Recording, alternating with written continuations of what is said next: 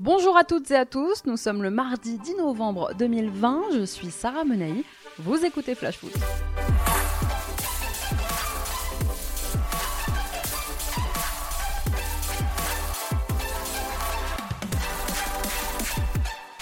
Ruben Aguilar, Bounassar ou Semawar, trois noms qui font aujourd'hui l'actu des Bleus.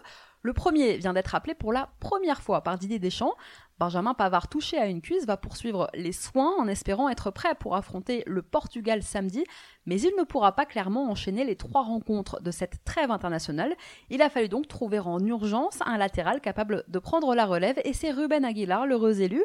À 27 ans, le défenseur de l'AS Monaco va donc découvrir l'équipe de France. Il est arrivé à Clairefontaine ce midi. Petite anecdote, il avait été appelé par la Bolivie il y a quelques années, complètement à tort, puisqu'il n'a rien de bolivien, Ruben Aguilar, mais une fausse bio sur un célèbre jeu de coaching avait mis le staff bolivien sur une fausse piste. Et finalement, donc, ce sera les Bleus pour Ruben Aguilar. Après deux belles saisons Montpellier-Rennes, un transfert à Monaco il y a un an et un bon début de saison sur le Rocher avec un but et deux passes D en championnat, même si ce n'était pas, il faut le dire, le choix numéro 1 du sélectionneur qui avait avant lui contacté Ferland Mendy, blessé, le joueur du RB Leipzig Nordi Mukiele, blessé lui aussi, et enfin Bounassar qui, on le sait, rêve des Bleus. Ce rêve bleu prêt à partir. C'est finalement le staff médical du Bayern qui l'en a empêché, voulant préserver Bounassar puisque lui aussi est touché à une cuisse, décidément. D'ailleurs, sachez que vendredi dans Flash Foot, nous évoquerons la cascade de blessures en ce début de saison avec le docteur Farman Bati, kinésithérapeute qui travaille avec des sportifs de haut niveau. Donc pas d'équipe de France finalement pour Bounassar, du moins pas pour l'instant. Et enfin, Oussem Aouar, appelé en renfort après le forfait d'un Nabil Fekir blessé, a dû à son tour déclarer forfait. Touché à l'adducteur, le Lyonnais ne sera pas remplacé par Didier Deschamps. Je vous rappelle que demain soir, les Bleus affrontent la Finlande en amical avant leurs deux matchs de Ligue des Nations face au Portugal et face à la Croatie. Allez, on passe à notre tour des clubs.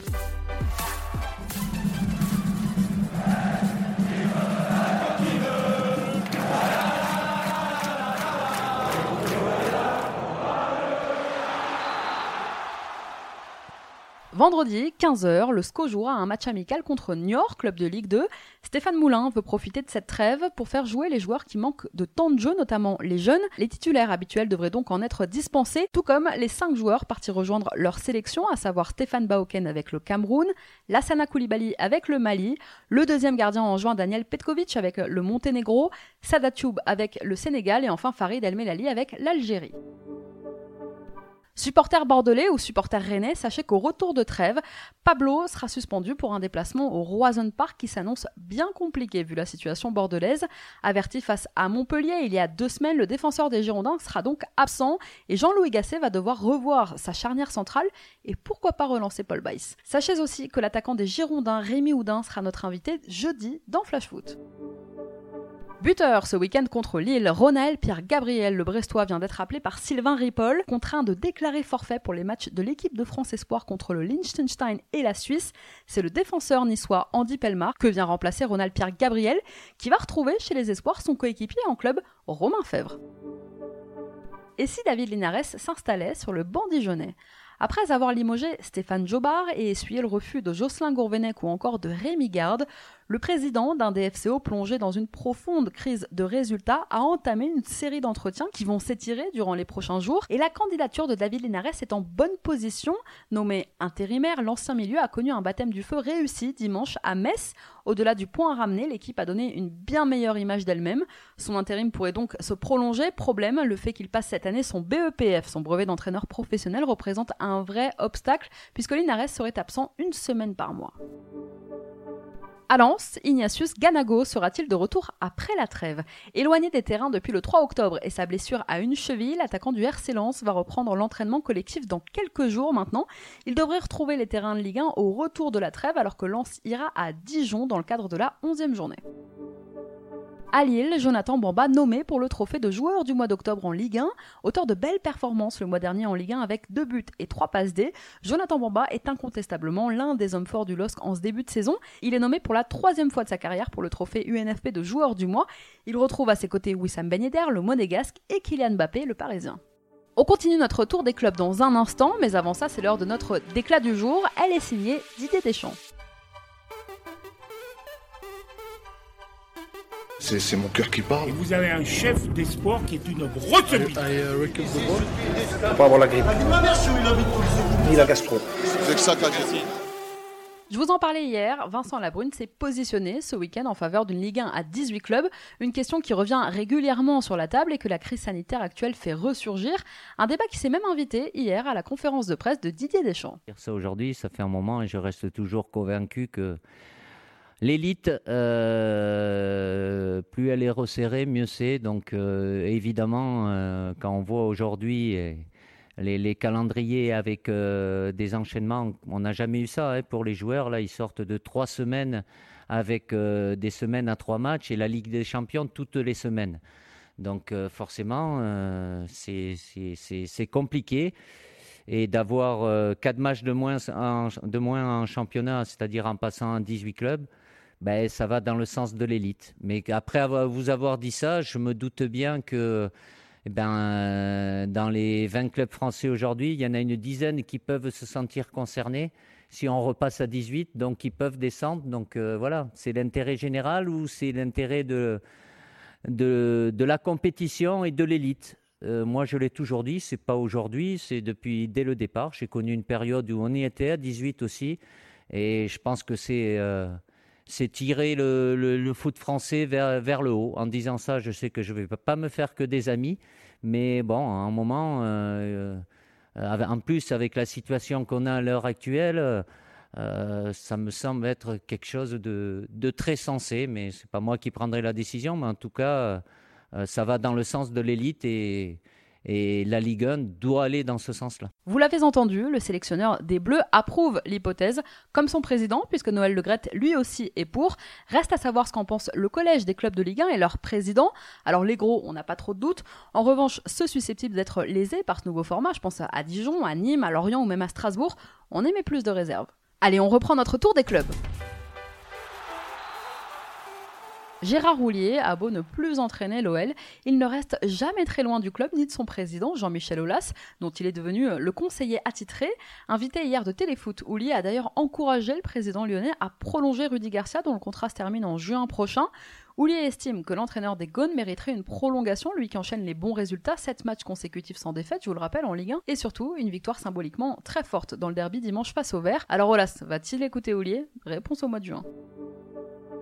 L'histoire dure depuis environ 10 ans entre Intersport et l'OM et l'histoire va se poursuivre. Le club marseillais a annoncé aujourd'hui la prolongation du partenariat jusqu'en 2023. Dans un contexte économique délicat, on le sait, la grande marque de sport va donc continuer à apporter son soutien aux Marseillais. En plus du sponsoring, les deux entités veulent mettre en place ensemble des projets sociétaux pour aider les clubs de la région touchés de plein fouet par la crise sanitaire. L'ancien vice-président de l'AS Monaco, Vadim Vassiliev, se fait un nom dans le monde des agents. Lorsqu'il a quitté son poste sur le Rocher, c'était en février 2019, il avait annoncé ne pas vouloir quitter le monde du foot. Et eh bien petit à petit, Vassiliev se fait une place et joue les intermédiaires entre clubs et joueurs. Problème, on apprend dans les colonnes de l'équipe ce matin que Bachir Nehar, l'ancien intendant de l'ASM, intendant des Bleus depuis 5 ans maintenant, appartient lui aussi à la société d'agents de Vadim Vassiliev, qui gère au passage un portefeuille d'une dizaine de joueurs. Appartenir à une société d'agents, travailler pour l'équipe de France, se pose alors logiquement la question du conflit d'intérêts dans tout ça. Didier Deschamps n'a pas souhaité réagir contraint de déclarer forfait pour le rassemblement des espoirs en raison d'une blessure aux adducteurs, Ryan Aitnouri va être remplacé par Nicolas Kozza. Le défenseur de Montpellier, titulaire trois fois en Ligue 1 cette saison, a été appelé en renfort par Sylvain Ripoll. Pour rappel, il n'avait plus porté le maillot des Bleuets depuis sa rupture du ligament croisé il y a pile un an. Habitué des équipes de France jeunes depuis les moins de 18 ans, Kozza compte 5 sélections avec les espoirs à Nantes, décédé en janvier 2019 suite à l'accident de son avion qui devait le conduire à Cardiff. Emiliano Sala fait toujours l'objet d'un litige entre Valdemarquita et le club de Cardiff. Les deux sont en conflit puisque le club gallois devait payer 6 millions d'euros à Nantes, ce qui correspondait à la première tranche du transfert. Cependant, l'équipe, depuis reléguée en Championship, en deuxième division anglaise, n'a pas souhaité régler cette somme. Ce litige va donc devoir être réglé par le tribunal arbitral du sport aucune date n'a cependant été fixée, l'audience ne devrait pas avoir lieu avant le mois d'avril. Avant son déplacement en Belgique demain pour y disputer un match amical, la Fédération suisse a annoncé aujourd'hui le forfait de Jordan Lotoba. Le défenseur de l'OGC Nice a été testé positif au Covid. Allez, comme tous les mardis, c'est l'heure de notre rubrique Foot Business.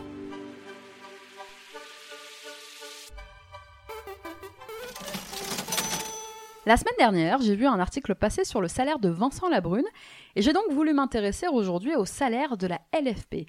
Alors en ce qui concerne le président, c'est l'article 31 du titre 3 du règlement de la LFP qui encadre le salaire de Vincent Labrune.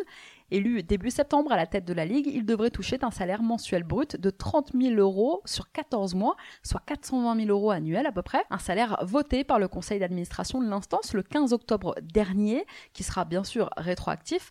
La LFP prend en charge en plus ses frais, déplacements, hébergements, restauration liés à sa fonction.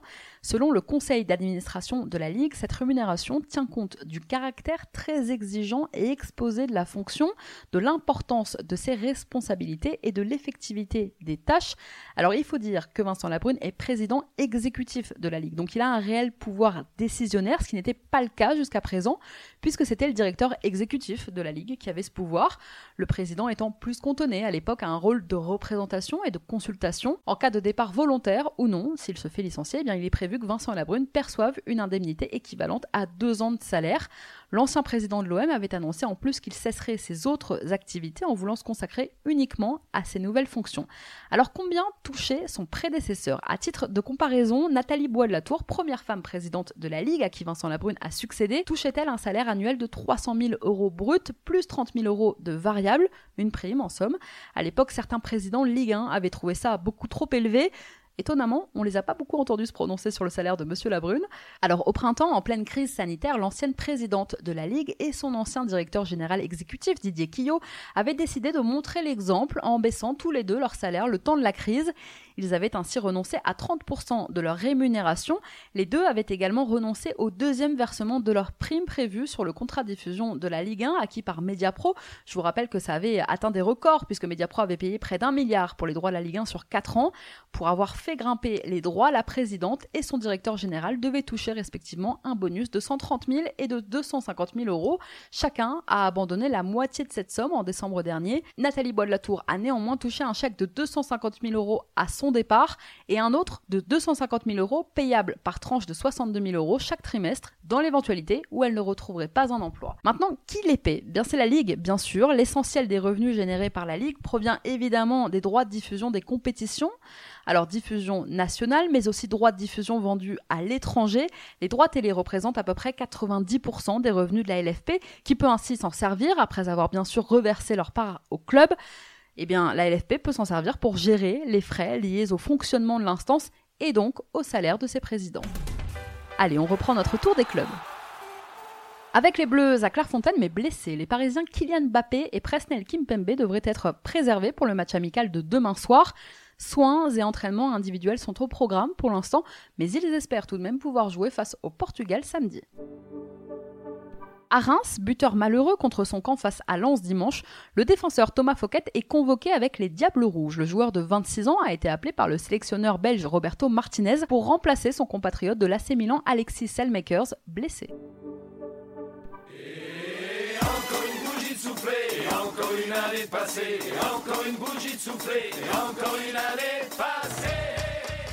Et oui, joyeux anniversaire à Eduardo Camavinga. Petit deviendra grand. La pépite du stade rennais fête aujourd'hui ses 18 ans. Je sais, ça met un coup de vieux.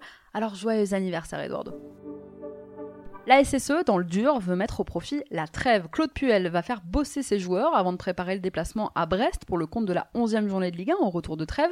Ainsi, vendredi 15h, les Verts affronteront Grenoble, actuel 8e de Ligue 2. La rencontre se disputera au centre d'entraînement stéphanois à l'Etrade. À Strasbourg, on aurait bien voulu bosser aussi, mais six joueurs partent en sélection. Le Ghanéen Alexander Djikou va affronter le Soudan jeudi dans le cadre des éliminatoires de la Cannes 2021. Les Sénégalais Habib Diallo et Bingourou Kamara ont rendez-vous avec la Guinée-Bissau dès demain. Pas d'accident permis pour le Mali de Kevin Zoe, deuxième de sa poule, qui dispute cette semaine une double confrontation décisive face à la Namibie. Avec la Serbie, Stéphane Mitrovic a lui rendez-vous avec l'Écosse jeudi, un match importantissime puisqu'il s'agit d'une finale de barrage d'accession à l'Euro 2021. La Serbie enchaînera sur deux rencontres de Ligue des Nations, dimanche à Budapest et mercredi prochain contre la Russie. Et enfin, le troisième gardien strasbourgeois, le japonais Elji Kawashima, devrait disputer lui deux matchs amicaux contre le Panama vendredi, puis contre le Mexique mardi prochain. Merci à tous d'avoir été avec nous, c'était Sarah Menei. Vous écoutiez Flash Foot, on se retrouve non pas demain mais jeudi. Très bonne soirée à tous.